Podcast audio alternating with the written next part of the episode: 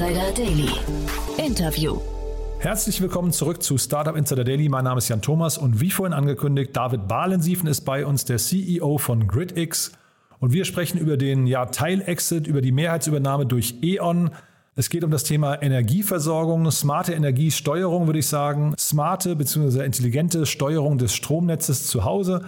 Und weil das Thema so wichtig ist und GridX eben auch ein ziemlich cooles Produkt gebaut hat, hat E.ON zugeschlagen, hat alle anderen Investoren rausgekauft. Und ja, genau darum geht es jetzt. Wir sprechen über die Teilübernahme und wir sprechen natürlich darüber, wo die Reise hingeht und natürlich auch so ein bisschen, wie die ganze Integration jetzt vonstatten gehen könnte, wie sich das ganze Thema Corporate Venture Capital anfühlt und, und, und. Also ein cooles Gespräch. Wir gehen auch sofort rein. Ich will nur mal ganz kurz hinweisen auf nachher. Um 16 Uhr bei uns zu Gast ist Philipp Silbernagel, der CEO und Founder von Wise Food. Und das ist ein Unternehmen, das dem Einweggeschirr den Kampf angesagt hat. Also ihr wisst ja, es gab dieses Plastikverbot. Man darf im Takeaway-Bereich zum Beispiel kein Einwegplastik mehr verwenden. Und genau darum geht es hier. Es geht um eine umweltfreundliche Alternative. Und da gab es gerade eine erneute Investitionsrunde. Unter anderem eingestiegen ist Better Ventures. Ihr kennt ja Tina Dreimann, ist ja Stammgast hier bei uns im Podcast. Und äh, ja, das ist ein ganz tolles Thema. Ich kann euch nur empfehlen, da nachher reinzuhören. Um 16 Uhr, wie gesagt, hier auf dem Kanal. Jetzt geht es rein ins Gespräch mit David Bahlensiefen, dem CEO von GridX. Und vorher nur noch mal ganz kurz die Verbraucherhinweise. Startup Insider Daily. Interview. Also ich freue mich sehr, David Bahlensiefen ist hier, der CEO von GridX. Ähm, hallo David. Hallo. Hallo. Ja, toll, dass du da bist. Wir sprechen über einen Exit oder ja, ich, äh, ich, weiß nicht, ist es ein Exit? Das musst du vielleicht gleich richtig einordnen. Äh, Mehrheitsbeteiligung wurde übernommen von E.ON. Äh, fühlt sich an wie ein Exit, oder? Ähm, also für uns persönlich ist das eher ein, ein, Weitermachen als jetzt ein Exit. das Aha. heißt, ich glaube, die, die Shareholder-Struktur hat sich verändert, aber mhm. für uns ist es sozusagen eine, eine Zwischenetappe, um unsere Vision zu, zu realisieren. Mhm. Aber das heißt ja immer, wenn also ein Stratege an Bord kommt, das ist ja der Moment, wo man im Prinzip auch schon den, den genauen Kurs für die Zukunft kennt. Jetzt waren bei euch, habe ich gesehen, schon sehr lange Strategen dabei. Ne? Wie kam es denn dazu? Mhm. Also als, als wir damals Critics gegründet haben, in der ersten Finanzierungsrunde oder in den ersten Finanzierungsrunden waren noch keine Strategen in dem Sinne dabei. Ähm, das kam erst dann, als wir sozusagen größere Runden dann auch vollzogen haben. Ähm, und wir haben ja dann auch nicht direkt, ich nenne es mal Corporate Geld angenommen, sondern immer über die Investment Vehicle, über CVCs oder eigentlich über unabhängige ähm, Vehicle das Geld aufgenommen. Und deswegen war für uns das jetzt keine direkte Beteiligung von dem Strategen, sondern sozusagen ähm, alles kann, nichts muss. Ähm, und das hat uns natürlich an der einen oder anderen Stelle dann auch äh, die Türe zu dem Unternehmen geöffnet, aber es war jetzt keine strategische Beteiligung in dem Sinne. Mhm. Also CVC in dem Fall äh, Abkürzung für Corporate Venture Capital, ne? Und ähm, äh, bei euch war beteiligt Vito One, das ist von Fiesmann äh, ein Investor-Vehikel und bei euch war beteiligt Innogy, ne, wenn ich es richtig verstanden habe. Und Innogy genau. gehört, glaube ich, wenn ich mich richtig erinnere, zu RWE und E.ON. Ich glaube, das war so ein Gemeinschaftsprodukt, ne? Genau, also Inuchi Ventures war damals ähm, ein, eine Tochter oder das, das CVC Corporate Venture ähm, Vehikel von Inuchi. Ähm, und Inuchi ist ja dann sozusagen aufgekauft worden von E.ON. Und deswegen hat es zuletzt die Beteiligung Future Energy Ventures von E.ON gehalten. Mhm. Jetzt merkt man es an dem, an dem Namen schon äh, oder an, den, an der Bezeichnung. Es geht sehr stark um Energie bei euch. Jetzt musst du, glaube ich, mal ein bisschen aufdecken, was ihr überhaupt macht für die, die es nicht kennen. Gerne. Ähm, ja, wir, wir bei Critics, wir ähm, stellen eine Plattform zur Verfügung, Xenon, ähm, mit der man die unterschiedlichsten erneuerbaren Energienanlagen, angefangen von Ladeinfrastruktur, Solaranlagen, Batteriespeicher, herstellerunabhängig äh, miteinander lokal vernetzen kann und sozusagen digitalisieren kann. Das heißt, ähm, überall da, wo Energie nachher erzeugt wird, oder verbraucht wird, ähm, sind wir in der Lage, das eben zu monitoren und bestmöglich und effizient nachher zu steuern und dann auch umzuleiten.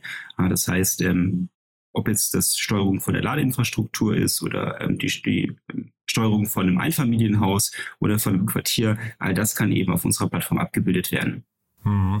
Und du hast mir erzählt, ihr seid als B2B, äh, Entschuldige, als B2C-Unternehmen gestartet, habt dann aber relativ schnell den, den Schwenk in Richtung B2B geschafft, ne? Genau. Also tatsächlich äh, ähm, sind wir als ja, Home Energy Management System für tatsächlich Endkunden gestartet im Jahre 2016. Weil für uns ähm, war einfach die Frage, die Leute haben eine Solaranlage auf dem Dach, einen Batteriespeicher im Keller, aber bisher sprechen diese Anlagen nicht wirklich miteinander. Und da haben wir mit der Gridbox, eine, eine Art Gateway, einem Router für Energie, ähm, eine Lösung gefunden, wie wir eben diese unterschiedlichsten Asset, ähm, Assets auch miteinander kommunizieren lassen zu können. Ähm, und das war sozusagen unser, unsere initiale Idee äh, für den Endkundenprodukt und haben aber gemerkt, dass der Markt noch relativ klein war, zumindest auf der B2C-Seite, ähm, der B2B-Markt aber schon sehr groß war. Das heißt, es hat nicht lange gedauert, bis die ersten großen B2B-Kunden angeklopft haben und meinen, hey, das, was ihr macht, ist super spannend. Genau das wollen wir eigentlich für unsere Kundengruppen haben. Ähm, könnt, könnt ihr uns nicht dabei helfen? Und das war sozusagen der initiale Trigger dann für uns relativ zeitnah nach Gründung eigentlich mit der gleichen und also mit derselben Technologie und mit dem ähnlichen Offering auf, auf B2B umzuschwenken. Ich weiß nicht, ob du das jetzt als Pivot bezeichnen würdest, aber das klingt fast ein bisschen so. Ähm, ist das dann, vielleicht kannst du mal deine Erfahrung umschildern, ist das für ein junges Unternehmen kompliziert, so einen Strategieschwenk vorzunehmen? Ja, definitiv. Also es ist extrem viel Kommunikation, wenn man plötzlich von, ich will mal sagen, mehr B2C auf B2B umschwenkt.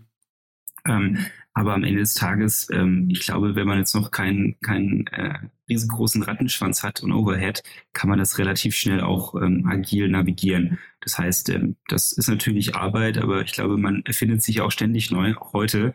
Ähm, das ist natürlich jetzt nicht unbedingt, was die Kundengruppen angeht, aber zumindest was Produkte angeht. Deswegen ähm, ist das, glaube ich, ja, für alle gut machbar. Mhm.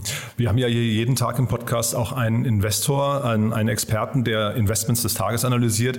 Und da hatten wir gestern Otto Birnbaum von Revent hier zu Gast, ein Impact-Fonds aus Berlin, die also einen ganz tollen Job machen. Und der hat ein Investment von, Weiß, von dem, von dem Ex-US-Präsidenten ähm, Al Gore, äh, Vizepräsidenten Al Gore ähm, in ein Unternehmen, das heißt Octopus Energy, ähm, 600 Millionen Investment, also ein richtig großes Ding ähm, äh, analysiert und hat dabei aber auch gesagt, und darauf wollte ich hinaus, dass die großen Energiekonzerne eigentlich momentan gar keine andere Chance mehr haben, als sich mit Startups auseinanderzusetzen. Er hat so ein bisschen auch die Parallele, Parallele gezogen zu Shell, also zu den äh, Erdöl, Rohöl, ähm, äh, Raffineriekonzernen die äh, im Prinzip ja auch gerade mit Sonnen und wie sie alle halt Ubicity und so weiter ähm, gerade irgendwie große Investments tätigen. Siehst du das auch so? Also wie, vielleicht kannst du mal deinen, euren Umgang eben mit äh, den E.ONs und äh, Fiesmanns dieser Welt mal kurz beschreiben. Ja, gerne. Also ich glaube, dass ähm, was ähm, Otto Böhmermann da gesagt hat, ist absolut richtig. Der, der Energiemarkt steht vor einem absolut dramatischen Wandel, also für, für viele der großen Unternehmen. Das heißt, ähm, Energie war in den letzten ja, 20 oder vielleicht auch 100 Jahren ähm, oder Elektrizität maßgeblich ein Thema für Energieversorger. Ähm, und jetzt, wo sozusagen der, der Klimawandel auch bei den meisten Leuten angekommen ist und ähm, die Energiewende vollzogen werden muss, ist natürlich die Frage, wie stellen sich Unternehmen auf, ähm, die aus anderen Bereichen eigentlich kommen, aber in dieses Bereich, in den, Bereich ähm, Strom, Elektrizität ein Stück weit auch reingedrängt, reingepusht werden. Stichwort Shell, BP Total. Mhm. Ich glaube, die haben äh, selber erkannt, dass sie in den nächsten ähm, 20 Jahren nicht unbedingt viel Geld mit dem Thema Öl und Gas verdienen werden. Und da ist natürlich die Frage, wie kann man ähm, die Wertschöpfungskette da erweitern und ähm, gerade das Thema auch Laden zu Hause am Arbeitsplatz ähm, auch besetzen. Das gilt natürlich aber auch für die Automobilhersteller ähm, wie einen Volkswagen, die natürlich erkannt haben, es geht jetzt nicht nur darum, ein Auto zu verkaufen, sondern eben Mobility as a Service. Und ähm, wie kann ich eigentlich meine Wertschöpfungskette so vergrößern, ähm, dass ich auch ähm, ja, dem, dem Kunden die bestmögliche Erfahrung biete, indem er dann bei mir das Auto kauft, vielleicht auch den Stromvertrag ähm, dann äh, zu Hause laden kann oder auch auf dem Arbeitsplatz. Und deswegen merkt man einfach, dass viel, viel mehr, ich würde mal sagen, Druckpunkt am, am Zähler vonstatten geht. Das mhm. heißt, dass um die gleichen Kundengruppen gekämpft wird. Ähm, und ich glaube, das werden sehr, sehr spannende 10 bis 15 Jahre werden. Und Siehst du aber trotzdem da Chancen ähm, für die Etablierten oder sind es hinterher die Teslas dieser Welt, die dann den Markt von, von hinten aufrollen? Nein, also das, das, das glaube ich nicht. Ähm, ich glaube, es wird natürlich neue Player geben, die wir jetzt vielleicht heute noch nicht auf dem Schirm haben. Ähm, aber der, der Markt, und es ist vielleicht ähm, ein Stück weit anders als in dem, in dem Internetbereich, also im, im reinen Softwarebereich, dass wir einfach sehr viel Infrastruktur haben, ähm, die gemanagt werden muss. Das heißt, wir haben eigentlich immer eine physikalische Komponente dabei. Und das eben sehr schnell zu skalieren, ist sehr schwierig. Und ähm, da sitzen natürlich dann Unternehmen wie, wie E.ON auf einem, ja, würde ich mal sagen, sehr großen Schatz. Das heißt Infrastruktur, aber auch in einem riesengroßen Zugang zu Kunden. Ähm, und wenn man das eben sehr gut bespielt, ähm, glaube ich, hat man die Chance, da ähm, noch, noch weiter zu wachsen, ähm, und vor allem für die Kunden die besten Produkte und Lösungen in den Markt zu bringen. Das heißt, ähm, ich, ich glaube, um deine, deine Frage zu beantworten, äh, ich glaube, nicht alle werden es schaffen, ähm, aber ich glaube, es wird jetzt kein Markt werden, der jetzt nur von neuen Playern dominiert werden wird. Was sind denn so die Energiequellen der Zukunft? Also ich weiß, dass Elon Musk immer rumläuft und sagt, die Sonne, die Sonne. Ne? Ähm, äh, aber wir in Deutschland haben ja ein sehr divers aufgestelltes ähm, Stromerzeugernetzwerk ähm, haben sehr viele verschiedene Quellen. Ne? Ähm, man, wenn man durchs Land fährt, sieht man sehr viel Windräder und so weiter. Äh, was siehst du da als, ähm, sag mal, als Insider jetzt für, für die wichtigsten Quellen? Ja, am Ende des Tages wird es genauso ein Mix werden. Also das heißt, ähm, nicht, nicht, nicht jedes Land hat die gleichen geografischen Bekommenheiten. Das heißt, Deutschland hat jetzt nicht so viel Sonne, ähm, aber dafür ausreichend Wind äh, und ein Stück weit auch Wasser ähm, und, und Biomasse. Das heißt, das ist ein Zusammenspiel und natürlich in, in südlicheren Ländern spielt, spielt die Sonne nochmal eine ganz viel größere Rolle, als es vielleicht gerade in Deutschland. Und ich glaube auch aus dem aus dem, aus dem Gesichtspunkt der Zuverlässigkeit und der, der Systemstabilität ist einfach wichtig, dass man nachher einen, einen Mix hat und der unterschiedlichen erneuerbaren Energiequellen aus Wind, ähm, aus PV, ähm, dass man auch große Speichermedien hat wie Batteriespeicher oder Pumpspeicherkraftwerke auf Wasserbasis. Ähm, und ich glaube, nur so können wir das auch schaffen, dass zu jedem Zeitpunkt auch genügend Energie da sein wird. Mhm. Dann lass uns doch mal kurz über euch jetzt sprechen. Wo steht ihr denn eigentlich jetzt gerade? Ich, ähm, ich hatte jetzt gar keine Mitarbeiterzahlen mehr gesehen. Die letzte, die ich gesehen hatte, war, glaube ich, aus der Wirtschaftswoche von vor drei Jahren. Da waren es 24 Leute. Wie groß seid ihr heute? Ähm, wir sind knapp 75 Leute. Wow. Mhm. Ähm, in, in zwei Büros, einmal in Aachen und einmal in München. Das heißt, wir haben auch in Aachen studiert, ja, sind so die klassischen deutschen Ingenieure, kann man sagen, ähm, und haben dann relativ zeitnah auch das zweite Büro in München eröffnet. Mhm. Und ich weiß nicht, wurden Details zu dem, äh, zu dem Investment jetzt gerade verkündet? Ich habe keine gesehen, deswegen frage ich einfach höflich, wie viel du verraten möchtest. Nee, also ähm, da können wir uns ja dazu nicht äußern. Mhm. Okay. Äh, bei, bei Crunchbase war nicht mal eure bisherige Investmenthöhe äh, richtig äh, kommuniziert. Ähm, da stehen, glaube ich, 60.000 äh, Dollar. Das, das ist wahrscheinlich nicht richtig, ne? Das ist nicht richtig, ja. ja genau. Aber gibt es da Zahlen aus der Vergangenheit, also wie viel da investiert wurde? Ähm, ich glaube, wir haben nie genaue Zahlen ähm, genannt. Ähm, nee. Ne, ich Aber wir sollten definitiv unser Crunchbase-Profil nochmal updaten. Ja, das würde ich sagen. Also da, wie gesagt, in der Wirtschaftswoche stand vor drei Jahren siebenstelliger Millionenbereich. Ähm, das ist eine komische Formulierung, weil sie wahrscheinlich nicht stimmt. Siebenstelliger Bereich ist wahrscheinlich gemeint. Ne? Ja. Ähm, aber das heißt, ihr habt gar keine Zahlen bis jetzt rausgegeben. Genau. Ja, okay. Dann äh, will ich da nicht weiter bohren. Dann gib, gib uns doch vielleicht nochmal einen Ausblick. Wo geht denn jetzt die Reise hin? Ähm, also die Reise geht für uns ähm, ganz klar in die Richtung ähm, Expansion, also nicht nur in, in, Deutschland, sondern auch in anderen europäischen Ländern. Und ähm, ich glaube, auch vor dem, ja, vor der aktuellen Mehrheitsbeteiligung durch E.ON ist es ja auch für uns relativ klar, dass wir zusammen möglichst viele ähm, innovative und gute Lösungen für Kunden in den Markt bringen wollen. Ähm, und da arbeiten wir jetzt schon dran. Das heißt, für uns ist wirklich das Thema Impact am, am allerwichtigsten. Das heißt, wie können wir eigentlich einen Beitrag leisten, die Energiewende zu realisieren, äh, um am Ende des Tages die Energiewende und diese Produkte auch so kostengünstig und effizient und nachhaltig wie nur möglich zu machen. Das heißt, diese Produkte und die Energiewende, das darf eigentlich kein, kein Luxusprodukt sein. Ja, das, das muss sich einfach schon aus dem Preis am Ende des Tages für alle ähm, ja, für, alle ein Argument sein, das eben dann auch zu, zu kaufen und zu nutzen.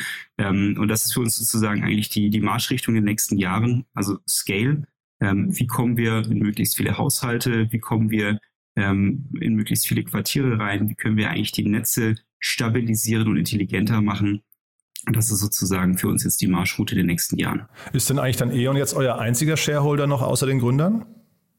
Ja, genau. Ja, das heißt, da ist quasi, hm, da geht alles auf die Zusammenarbeit, äh, läuft da jetzt hinaus. Jetzt habt ihr quasi so eine Art Earn-out-Phase und äh, setzt das auf jeden Fall nochmal gut auf, dass die Integration funktioniert.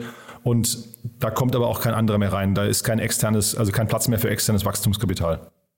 Das, das würde ich so nicht ausschließen. Ähm, und ähm, E.ON wird auch nicht und ist nicht unser einziger Kunde. Das heißt, Crix ist weiterhin eine eigenständige Company. Mhm. Ähm, das heißt, wir machen genauso mit, mit anderen ähm, Kundengeschäft, wie wir das in der Vergangenheit gemacht haben und das werden wir auch in der Zukunft machen. Ich glaube, das ist auch ganz wichtig, dass wir ähm, die, die Plattform, die wir aufgebaut haben und die IP ähm, jetzt nicht nur einer Partei ähm, zur Verfügung stellen wollen und müssen, sondern dass es wirklich ein Stück weit auch ein demokratisierter Zugang ist für, für all diese Player in dem Markt, ähm, mhm. die gerade eigentlich mit den Herausforderungen zu kämpfen haben. Mhm. Jetzt hast du wahrscheinlich noch keine richtigen Erfahrungswerte, ne? aber ich glaube, dass so eine Integration in ein größeres Corporate, ich weiß gar nicht, wie groß E.ON, wie viele Mitarbeiter die haben, aber wahrscheinlich einfach, äh, einfach riesig. Ne? Das heißt, es ist wahrscheinlich als kleines Startup ein bisschen schwierig, sich da, äh, sich da zurechtzufinden, oder? Ähm, bisher ähm, muss ich sagen, läuft das extrem gut, äh, vor allem weil wir nicht integriert werden in dem Sinne. Das heißt, ähm, Critics bleibt Critics und wir können sozusagen relativ frei äh, weiterarbeiten und operieren. Ähm, und gleichzeitig haben wir aber einen, einen engen Austausch mit, mit einigen E.ON-Kollegen. Mhm. Ähm, das heißt, ähm, dass ähm, bisher, und da gebe ich dir recht, die Erfahrungswerte jetzt in den letzten Wochen sind noch nicht vielleicht ausreichend für die Zukunft, aber bisher läuft es auf jeden Fall extrem gut. Ja, nee, Gridix bleibt Gridix, äh, das verstehe ich schon, nur Integration meine ich insofern, dass natürlich trotzdem Synergien gehoben werden möchten. Ne? Ich meine, also beide Seiten versprechen sich ja etwas von der Partnerschaft. Vielleicht kannst du das nochmal äh, ein bisschen konkretisieren, was dann hinterher die, die Elemente sind, warum ihr euch jetzt überhaupt verheiratet habt, weil, also das meine ich mit Integration, dass, wenn man das nicht machen würde, wäre ja wahrscheinlich auch eine vertane Chance. Genau, also das heißt, ähm, woran wir natürlich glauben, ist, äh, dass wir zusammen diesen Impact heben können, von dem ich vorhin kurz gesprochen mhm. habe. Das heißt, E.ON hat eine extrem große, große Kundenbasis, ist eine extrem starke Brand in Europa. Ähm, und auf der anderen Seite haben wir, glaube ich, äh, die mit Abstand führendste Smart Grid Plattform aufgebaut. Ähm, und ich, ich glaube, das ist klar, dass wir natürlich zusammen an, an Produkten und Lösungen für diese Kundengruppen auch arbeiten. Und zwar ähm, sehr, sehr aligned ähm, und äh, mit, mit einer klaren gemeinsamen Vision. Sind ähm, eigentlich, achso, Entschuldigung, ja. Mhm. Nee. Nee, sind eigentlich so, solche äh, Startups wie äh, Sonnen, die ja gekauft wurden, glaube ich, von Shell oder BP, ich weiß es gar nicht mehr genau. Und ähm, äh, dann gibt es ja auch noch Next-Kraftwerke. Sind das mhm. vergleichbare Unternehmen zu euch? Also sind, ist das eine ähnliche Lösung oder ein ganz anderer Ansatz? Ähm, nee, das sind, das sind andere Firmen. Also Sonnen ist ein klassisches B2C-Batteriespeicher-Startup mhm. oder Unternehmen gewesen oder ist es immer noch. Ähm, und Nextkraftwerke ist ein virtuelles, ein virtueller Kraftwerksbetreiber. Mhm. Ähm, wir sind sozusagen die, die technische Plattform, die solche Unternehmen enabled, eigentlich ihr Business zu tun. Das heißt, mhm. Nextkraftwerke oder ähm, sollen sind eigentlich auch unsere Kunden oder wären unsere Kunden. Ja, nee, verstehe ich. Ich frage deswegen, weil die Wirtschaftswoche die, äh, euch in einen Topf geworfen hatte und das mir jetzt nicht ganz klar war, wie das, wie das zusammenpasst. Aber das heißt, ihr seid vergleichbar, was würdest du sagen, mit wem? Gibt es einen ähnlichen Player international? Ähm, würde ich jetzt, müsste ich jetzt mal kurz überlegen. Ähm, international fällt mir jetzt keine direkt ein. Ähm, wir benutzen eigentlich immer gerne die Analogie aus dem, aus dem Cloud-Umfeld. Ja, wir sind sowas wie ein AWS für Energy. Ähm, sprich, das heißt, wir sind wirklich eine, eine Cloud-spezifische Plattform für den Energiemarkt. Ähm, und daran kann man, glaube ich, die, Anal oder die Analogie drückt das ganz gut aus, ähm, dass wirklich die Unternehmen im energienahen Bereich oder im Energiemarkt ähm, Lösungen, Produkte und Services auf einer Infrastruktur wie unserer komplett aufbauen können, mhm. ähm, weil es eben bedarf, wie, wie manage ich überhaupt dezentrale Assets, ne? wie ähm, verarbeite ich die Daten, äh, wie, wie nutze ich ein Energiemanagementsystem. Das sind natürlich die Komponenten, die wir mitliefern und auf dieser Infrastruktur werden dann diese Lösungen gebaut. Und deswegen, glaube ich, ähm, funktioniert diese Analogie sehr gut. Ja, also wenn man dann mal guckt, was, äh, welche wichtige Rolle AWS bei Amazon heutzutage spielt, also auch monetär, äh, umsatzseitig und gewinnseitig, dann hoffe ich ja, dass man E.ON irgendwann gratulieren kann zu der Beteiligung. Ja? das hoffen wir auch. Ja, cool. Äh, David, haben wir denn was Wichtiges vergessen aus deiner Sicht? Ähm, nee, ich glaube, es wird was abgedeckt. Super. Du dann vielen Dank für das Gespräch. Wir bleiben in Kontakt. Ich würde sagen, vielleicht können wir in so einem halben Jahr oder dreiviertel Jahr nochmal über die Integration, du sagst jetzt, es ist keine Integration, aber über diesen Zusammenschluss, äh, dieses Bündel der Kräfte nochmal sprechen. Ich kann mir vorstellen, da sind auf jeden Fall sehr viele gute Learnings drin oder zumindest wichtige Learnings auch für andere. Absolut, super gerne. Danke dir. Startup Insider Daily, der tägliche Nachrichtenpodcast der deutschen Startup-Szene. Ja, das war David Bahlensiefen, der CEO von GridX. Ich fand es super spannend, muss ich sagen. Ich hoffe, es hat euch auch Spaß gemacht und wir werden da dranbleiben. Wir haben im Nachgang nochmal vereinbart, wir werden uns so in einem halben oder dreiviertel Jahr nochmal kurz schließen, dann auch möglicherweise mit einem Vertreter von E.ON zusammen und einfach mal diesen Integrationsprozess von beiden Seiten durchleuchten. Ich glaube, das wird super interessant. Von daher war das jetzt nur das erste von vielleicht mehreren Gesprächen. Und ja, wie immer die Bitte an euch, empfehlt das gerne weiter. Vielleicht kennt ihr ja jemanden, der sich zum einen für Energielösungen zu Hause interessiert oder natürlich wie immer Menschen, die sich für die Startup-Szene interessieren, äh, Startup-Enthusiasten, Menschen, die irgendwie gründen können wollen und empfehle das ihnen bitte weiter, entweder indem ihr das teilt auf LinkedIn oder Instagram oder dem Kanal eurer Wahl oder ihr bewertet uns auf Apple Podcast. Das hilft uns am allermeisten, diesen Podcast sichtbarer zu machen und damit noch mehr Menschen zu erreichen. Dafür schon mal vielen, vielen Dank. Und ansonsten freue ich mich, wenn wir uns nachher wieder hören. Dann, wie gesagt, um 16 Uhr geht es hier weiter mit Philipp Silbernagel, dem CEO und Founder von Wise Food. Und dann geht es um das Thema Kampf dem Plastikgeschirr. So, vielen Dank und bis nachher. Ciao, ciao.